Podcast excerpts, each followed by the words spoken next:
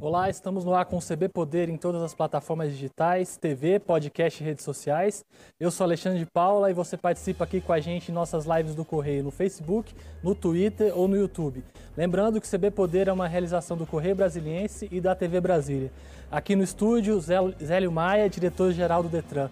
Bem-vindo, diretor, muito obrigado pela entrevista. Hoje começa a fiscalização do licenciamento anual das placas 7, 8 e 10, né? Isso. 6, 7, 8. 6, 7 8, exatamente. E aí, como é que vai ser essa fiscalização? Quais as diferenças esse ano? Como é que está também o volume de pessoas que ainda não têm o licenciamento em mãos? Muito bem. Boa tarde, Alexandre. Boa tarde a todos os cidadãos de Brasília. Bem, é, a fiscalização do licenciamento, ele se dá de forma escalonada. A partir de 1 de outubro, nós fiscalizamos as placas início 1, é, final 1 e 2, mês de setembro 3, 4, 5 e agora, é, 1 de novembro, 6, 7, 8. 9 e 0 ficará para o início é, de 2021, ou seja, a partir do dia 2 de janeiro. Até hoje nós tivemos 870 mil licenciamentos já concretizados, contra um milhão do ano passado. O cidadão pode imaginar que caiu bastante. É, caiu algo em torno de 15% em razão da pandemia. Então, em que consiste o licenciamento? É a liberação do documento do cidadão para ele transitar, ou seja, o CRLV, que hoje é digital também. E para ele baixar ou para ele receber esse documento, o famoso verdinho que você anda com ele na carteira, ou então hoje em dia no seu smartphone, ele precisa estar em dia com o IPVA, ele precisa estar em dia com o seguro obrigatório, ele precisa estar em dia com o licenciamento, em que esses tributos, genericamente chamando, estando em dia, você estará com o seu documento liberado, estará é, apto a circular na cidade com o seu veículo. Tem que estar em dia com as multas também, né? Com as multas também. É porque eu presumo uhum. que ele não tem multa, mas se tiver multa, que esteja devidamente quitada. E eu chamo a atenção aqui ao cidadão em que, é, desde o ano passado, nós temos uma diferença na forma de recolhimento de alguns desses, entre aspas, tributos. Qual é?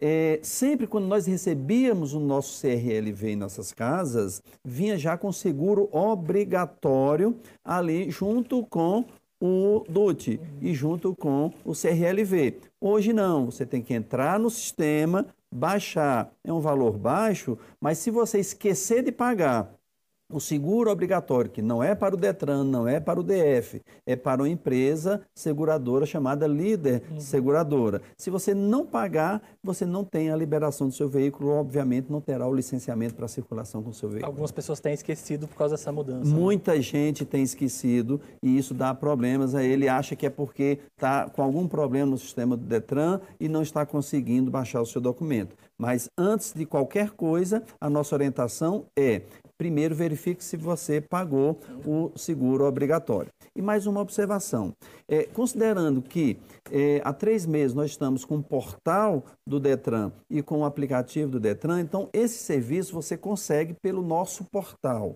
ok? É o é, Detran Digital.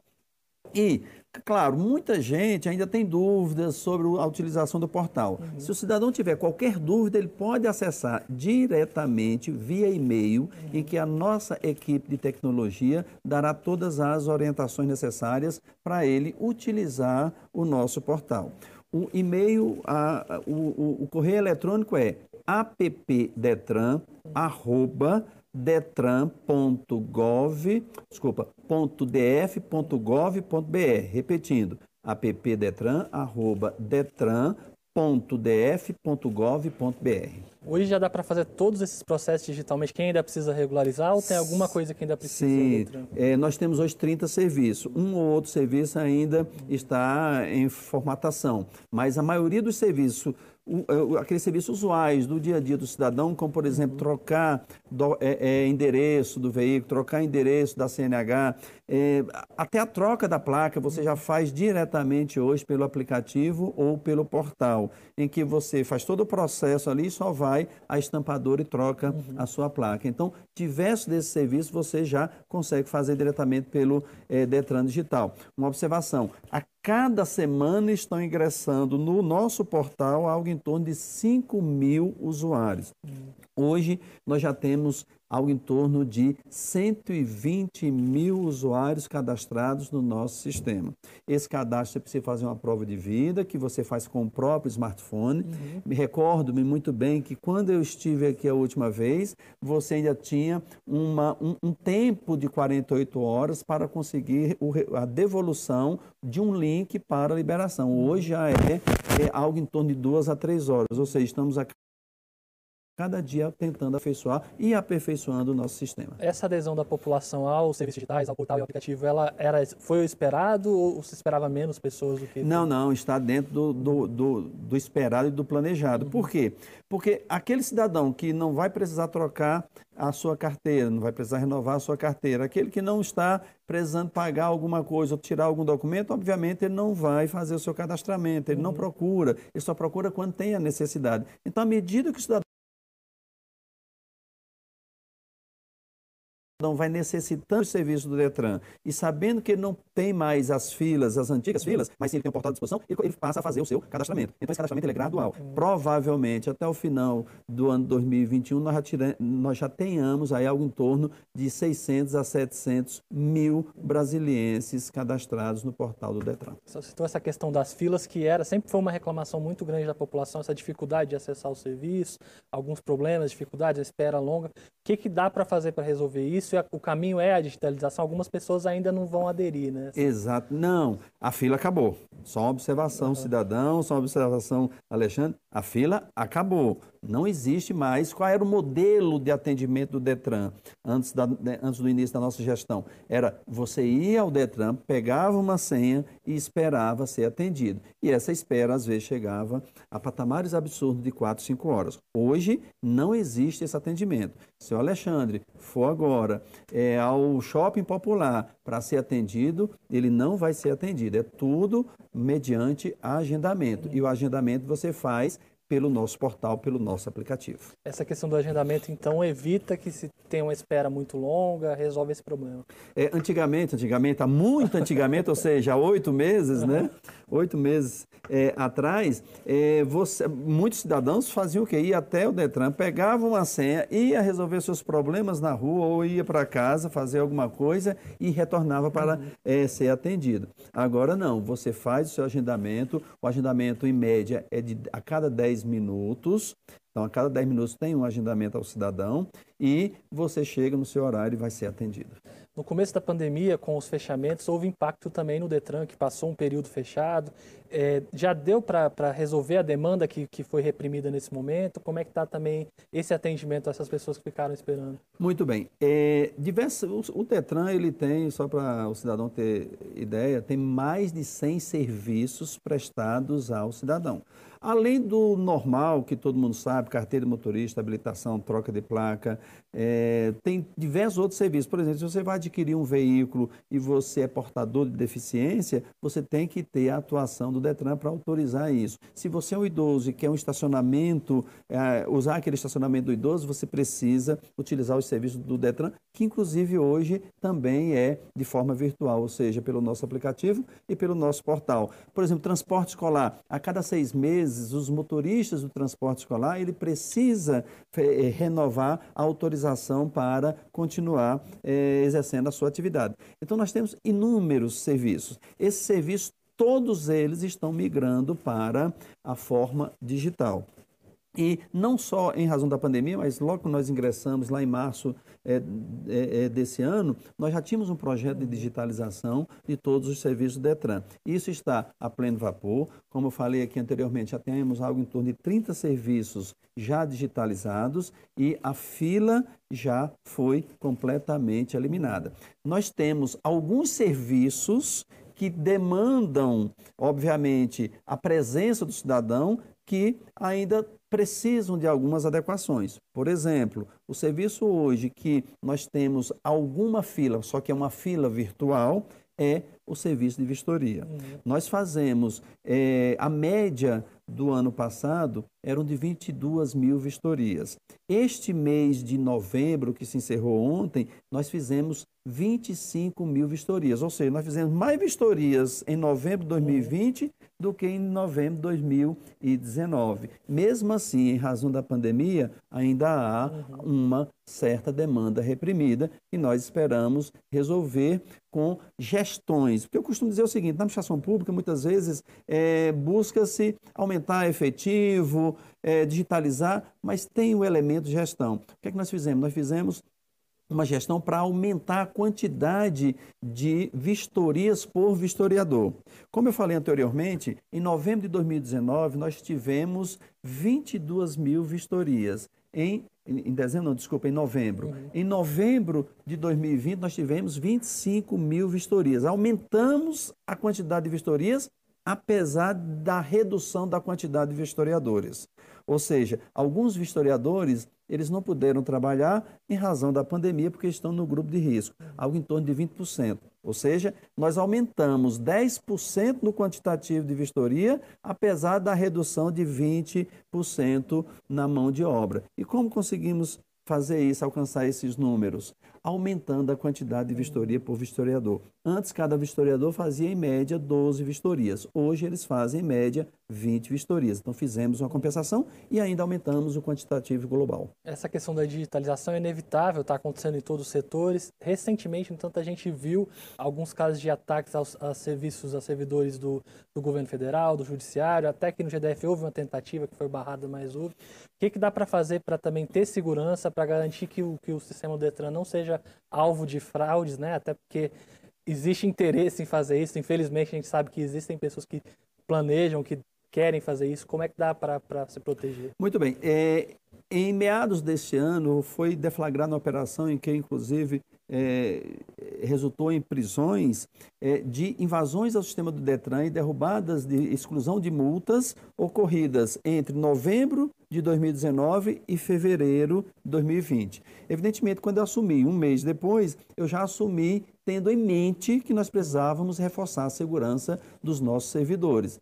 E foi a nossa é, primeira ação foi fortalecer o sistema de segurança da tecnologia. E fizemos isso. Montamos uma verdadeira é, sala de guerra para combater qualquer espécie de fraude, o que conseguimos de forma exitosa, em que não houve até hoje nenhuma invasão é, que resultou em prejuízo ao Detran. E essas invasões a que você fez referência, tanto na esfera federal quanto na esfera local, inclusive o sistema de tecnologia central do Distrito Federal ficou fora do ar quase dois dias. Uhum. É, nós, do Detran, conseguimos manter em atividade, não ficamos nem um minuto fora do ar, permanecemos no ar prestando serviço ao cidadão. Então foi um grande teste para nós do Detran, em que nós apostamos muito na segurança e essa segurança veio com como é, é, essas tentativas de invasões vieram como um teste para nós.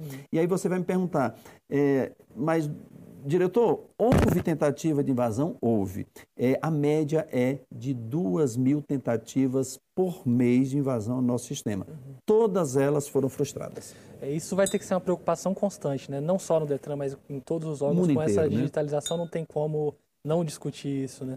E, diretor, a gente, além do impacto da pandemia no, no, na, na, oferta do serviço, também houve uma preocupação em cuidar dos, dos servidores, né, em todas as áreas, em, em, garantir segurança, em tirar o grupo de risco da atividade, mandar para casa, e também do, das medidas sanitárias dentro dos próprios órgãos. Como é que foi no Detran isso? Desde o início, a primeira coisa, dia 17, houve o decreto do governador em que eh, suspendeu as atividades dos órgãos públicos, dentre eles o DETRAN. Obviamente, o policiamento continuou em atividade. Naquele momento, todos recordam, nós ficamos o mês de março, a segunda quinzena de março, o mês de abril todo e a primeira quinzena de maio, com os serviços basicamente suspensos. Mas o Detran, já a partir do, da primeira quinzena de maio, já iniciou a abertura dos seus serviços. Inicialmente, é, o, é, nós abrimos, por exemplo, serviço de retirada de veículos que estavam apreendidos, posteriormente, vistorias nas concessionárias. Num passo seguinte, nós trouxemos de volta as atividades de aulas online para quem precisava para ter o seu processo de habilitação é, com seu curso normal. E as últimas ações que nós tomamos de retomada de atividades foi relacionada às aulas teóricas, às aulas práticas, e os exames práticos foram as últimas ações, juntamente com as vistorias. Então, esses serviços todos vieram sendo retomados gradativamente, inicialmente com uma capacidade de apenas 30%, posteriormente 50%, e agora nós estamos com a capacidade de trabalho algo em torno de 70%. E por que não 100%? porque tem as pessoas que estão em grupo de risco. Algo em torno de 20, 25% das pessoas do grupo de risco, essas pessoas estão em casa em teletrabalho. O que não prejudica o, a produtividade final do Detran, em que aqueles que estão em teletrabalho fazem o trabalho de retaguarda. Então, se você faz a vistoria, é um trabalho presencial. O vistoriador tem que está presente, mas ele repassa a documentação para quem está em teletrabalho. Uhum. Então, nós não só conseguimos manter os padrões de produtividade do ano de 2019, como nós superamos todos os números de 2019. Diretor, historicamente, infelizmente, o Detran, Detran também foi alvo de denúncias de corrupção, algumas dificuldades e irregularidades em contratos. O que fazer também para garantir que isso não se repita, para que se tenha contratos é, mais fiscalizados? Está havendo um reforço na fiscalização? É, eu resumo a essa, a essa observação sua muito bem colocada ao seguinte: basta não fazer corrupção, basta não praticar corrupção. É, eu já falei aqui, falei em outros veículos de comunicação, teve processo administrativo de contratação que eu reduzi de 58 milhões para 15 milhões, 43 milhões de é, economia. Agora, recentemente, semana passada, é, aluguel de um imóvel, um imóvel que todo brasileiro conhece, que é o o imóvel da é, apelidado da Vadel, né? O que é a Vadel? É onde fazem as vistorias aqui no Distrito Federal. Já houve acusação de superfaturamento, em que o aluguel lá era 253 mil. Quando eu assumi, estava em 175 mil, ou seja, já houve uma redução, mas mesmo assim nós não ficamos é, satisfeitos com esse valor. Eu, particularmente, pessoalmente, entrei na internet, fiz uma pesquisa e fiz uma proposta ao proprietário do imóvel. É um imóvel bom, é um imóvel que atende às nossas necessidades. Lá tem um prédio de 5 mil metros quadrados, em que funciona a nossa é, gerência de saúde, a nossa diretoria de, de engenharia e também toda a nossa é, é, vistoria aqui do, do, do, plano piloto. O imóvel era bom. Fiz uma proposta, negociamos, uma, uma discussão bem, é, bem aguerrida e conseguimos reduzir agora, recentemente, para 150 mil. Ou seja, 15% menos do dinheiro do cidadão que vai ser gasto com educação, que vai ser gasto com melhor sinalização, que é esse o objetivo de qualquer gestor público. Ou seja, respondendo objetivamente à sua colocação, basta não praticar corrupção para que é, aqueles mal intencionados sequer uhum. se aproximem do órgão. Então, hoje, é, eles têm um certo receio do Detran, e isso tem feito com que empresas que não eram bem intencionadas sequer participem dos processos licitatórios do Detran. Tivemos exemplo clássico, inclusive, nesse ponto, em que nós começamos a apertar é, algumas empresas que lá se encontravam e elas literalmente pediram para sair. Ou seja, disseram: olha, nós não temos intenção em renovar o contrato. Temos um caso clássico em que o contrato poderia ser renovado por mais um ano, nós do Detran precisávamos daquele serviço, mas como nós apertamos os processos é, de execução do contrato e de fiscalização do que era pago com dinheiro público, é, eles simplesmente pediram para sair e não renovar o contrato. Então, repetindo e concluindo, basta não ser corrupto. Diretor, quando o senhor veio aqui em setembro, o senhor citou também algumas mudanças nas estruturas físicas, né? Alguns locais que precisavam de reforma, algumas reformas estavam em andamento. Como é que está isso também agora? É, de, nós fizemos visitas a todos os postos né, de atendimento do Detran, verificamos alguns que precisavam de reformas. É, Braslândia, por exemplo, nós conseguimos adquirir um, um, um, um terreno uhum. para construir um novo posto, que é uma comunidade muito carente. As condições, até sanitárias do local, eram, eram e continuam sendo muito precárias. Então, nós pretendemos construir e nós temos uma, é, um projeto de unificar todos os é, pontos de atendimento do Detran aqui do plano piloto em uma só sede. Então nós temos um projeto ou de aquisição ou de construção, porque hoje nós temos oito pontos aqui no Detran, eh, desculpa, aqui no plano piloto é, de atendimento do Detran. Nós temos a Vadel, pra, que faz a vistoria, nós temos a diretoria de engenharia que fica num prédio, a controladoria nossa que fica em outro. Então, são a educação que fica em um prédio separado aqui na Asa Sul, ali perto da UDF. Então, nós temos um projeto de ou construir ou adquirir um imóvel que comporte todos esses setores em um único prédio. Diretor, a gente precisa ir para um intervalo. Um minuto e a gente volta com mais CB Poder, que hoje recebe Zélio Maia, diretor-geral do Detran DF. Até já!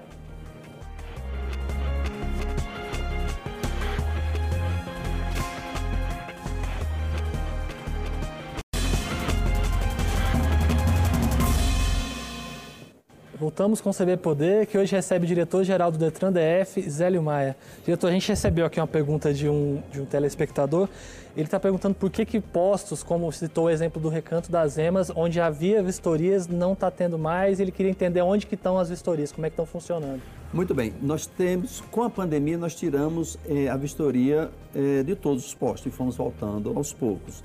Por exemplo, o último posto que retomou as vistorias foi o posto do Shopping Popular, que era bastante utilizado. Então, nós estamos hoje com os postos de Braslândia, Planaltina, nós temos também é, o posto do da Vadel, aqui no plano piloto, que está em funcionamento. Nós temos o Paranoá, que está em funcionamento, e o Shopping Popular. Então, nós estamos com esses cinco postos. Por quê? Por causa da demanda. Então, algum outro posto que eventualmente atendia antes e não está atendendo, então a gente remaneja para esses cinco postos. Mas deve voltar todos em algum Sim, vão voltar todos. Uhum. Um projeto importante também que está em andamento é o da CNH Social, né, que permite que pessoas com, em situação de vulnerabilidade tenham acesso à, à carteira de, de, habilitação de graça. Como é que está? Como é que está o, o processo? Está em regulamentação? É, o, o, o, Detran sempre foi visto, e é, a gente tem que mudar essa concepção, sempre foi visto como uma, um órgão, uma entidade que fiscaliza e multa. É, como eu sempre falo, o Detran não administra carros, administra pessoas, consequentemente vidas. Então nós temos uma responsabilidade social muito grande com educação, educação do cidadão, aquele que anda de bicicleta, aquele que anda a pé, aquele que anda de motocicleta, aquele que anda de carro, aquele que trabalha usando um carro, um caminhão, um ônibus, todos eles são administrados pelo Detran. Então nós temos uma responsabilidade social de grande repercussão. Todo mundo que está nos ouvindo agora tem algum interesse em alguma coisa relacionada ao Detran, evidentemente. Então, dentro desse contexto, nós buscamos na nossa administração assumir essa responsabilidade social com a educação e não poderia deixar de é, trazer aqui a questão relacionada à CNH social. O governador Ibanez Rocha, ele aprovou é, junto ao Legislativo, conseguiu aprovar, junto ao Legislativo, a CNH social, que é para aquelas pessoas vulneráveis. Uma CNH, para você obter hoje, você vai ter um custo em torno de dois mil reais. O que pode para um cidadão que tem o seu emprego, é, pode parecer pouco, porque ele divide em cinco, seis vezes, aí ele consegue pagar com certa facilidade. Para quem está em estado de vulnerabilidade, é muito valor, ele jamais terá esse valor. E dentro do Detran incumbiu o quê? A responsabilidade, isso pela lei, a responsabilidade de custear esses valores. E nós é, encaminhamos ao governador Ibanei Rocha uma minuta de decreto que a Casa Civil fez as devidas adequações e foi é, assinado, isso já no mês passado, no dia 8. E nós nos comprometemos ao governador e toda a sociedade de até o dia 8 de dezembro já iniciar as inscrições uhum. dos cidadãos. É, e isso é muito sensível, Alexandre. Por quê?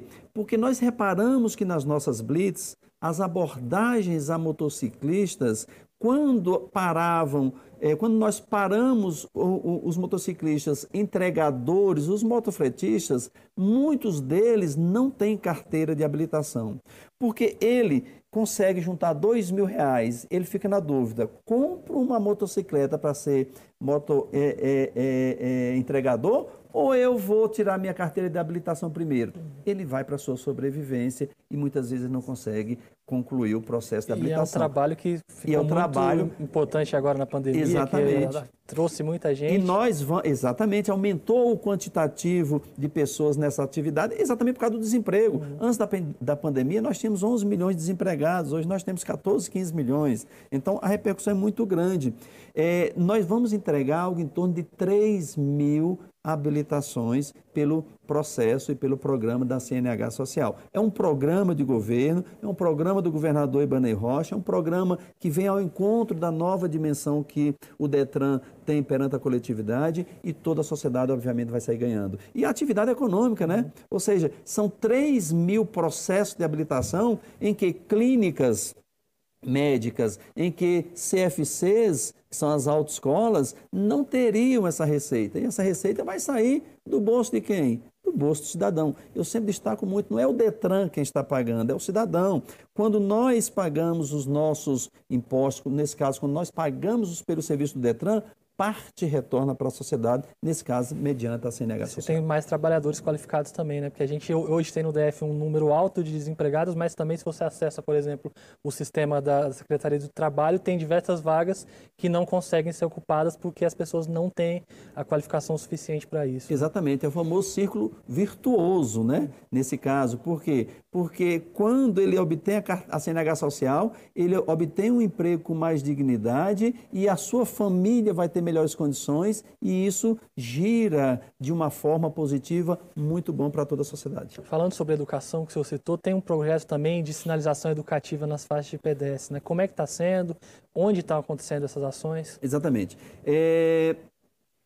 Nós temos no nosso projeto, na nossa programação de, de, de gestão, é, uma atenção especial com a educação e a faixa de pedestre, que é um patrimônio do brasiliense, né, se transformou nesse patrimônio, graças a Deus, é, ela faz parte de um dos nossos maiores projetos, que é o quê? Educação para a travessia na ponta, é, lá na, na, na, faixa de pedestre. E o que é que nós já fizemos? Iniciamos um projeto piloto de sinalizar é, com a sinalização horizontal, só para o cidadão ficar esclarecido, a sinalização horizontal é aquela que é no próprio pavimento, não é isso? É, fazer uma sinalização adicional, porque toda a faixa de pedestre tem a placa não é isso? É vertical. Nós estamos agora colocando, aplicando um adesivo em que já fizemos um teste, fizemos um piloto em 69 faixas de pedestre. Ali próximo ao DF nós já colocamos, nós já colocamos aqui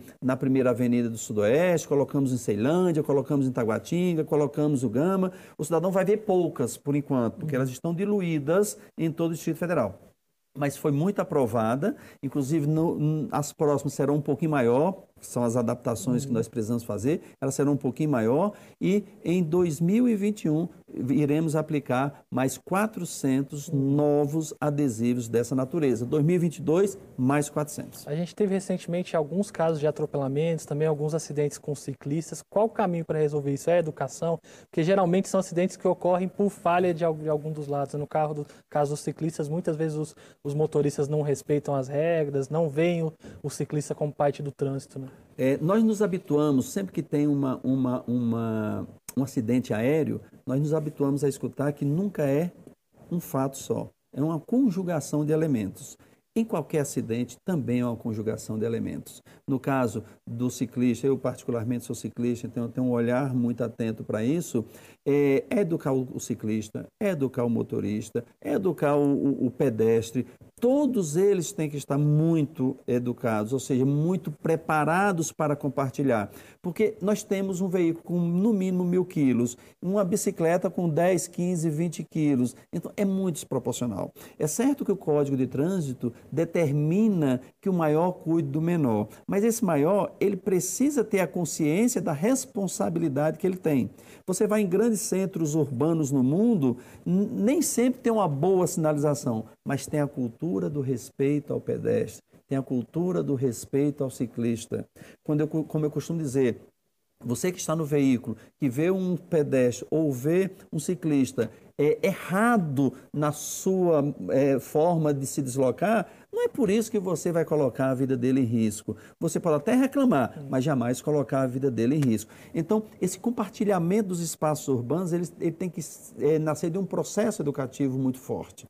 Agora, à tarde, inclusive, eu vou receber os representantes dos ciclistas, Rodas da Paz, nós vamos bater um papo, nós vamos conversar, exatamente para nós intensificarmos o processo educativo é, no Distrito Federal. Mas Paralela a isso, nós temos que ter também vias urbanas preparadas para receber todos e não apenas carros.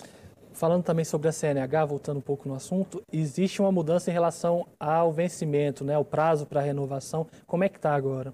É, o cidadão no ano 2019, um ano que nós queremos esquecer em breve, né, Alexandre, é, à medida que ia vencendo as suas habilitações, ele ficava sem saber o que fazer. Hum. O que fez o CONTRAN, que é o Conselho Nacional de Trânsito? Ele suspendeu o prazo de validade de todas as habilitações. Agora, é, no dia 20 de novembro, foi publicada a resolução número 805, que entrou em vigor no dia 1 de dezembro, ou seja, hoje, retomando os prazos. Ou seja, em tese, todo cidadão já teria que correr atrás das suas renovações de carteiras. Mas, não, a, a, essa resolução fez um escalonamento. Quem teve a sua CNH vencida em janeiro de 2019, ele só precisa fazer a sua renovação em janeiro de 2020.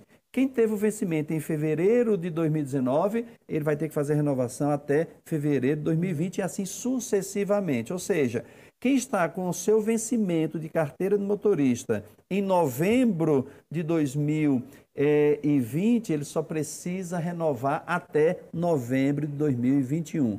Quem é, vence em dezembro, em dezembro de 2021. Hum. Diretor, um problema muito sério que a gente ainda tem, infelizmente ainda tem, é a dire... mistura de direção com álcool, também o uso do celular que se tornou um, pro... um problema recentemente.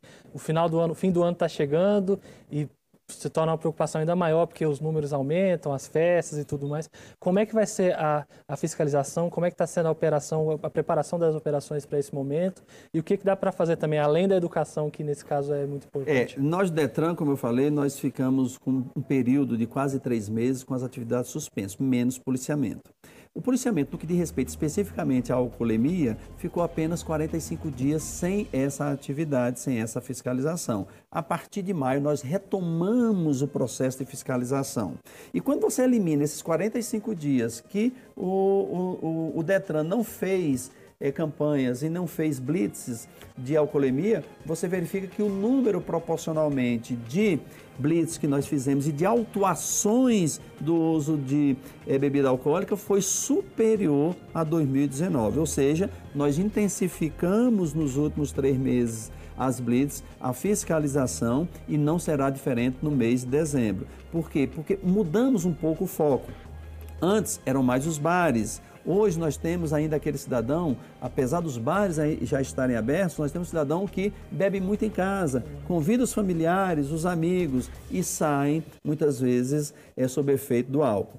É, é uma blitz mais complexa, porque ela é mais diluída em todo o território do Distrito Federal, mas o Detran está promovendo blitz e também processo educativo para que isso não ocorra. Diretor, infelizmente nosso tempo acabou, sempre tem muito assunto para falar do Detran, mas muito obrigado pela entrevista. O CB Poder fica por aqui, muito obrigado pela companhia, amanhã estamos de volta, tchau!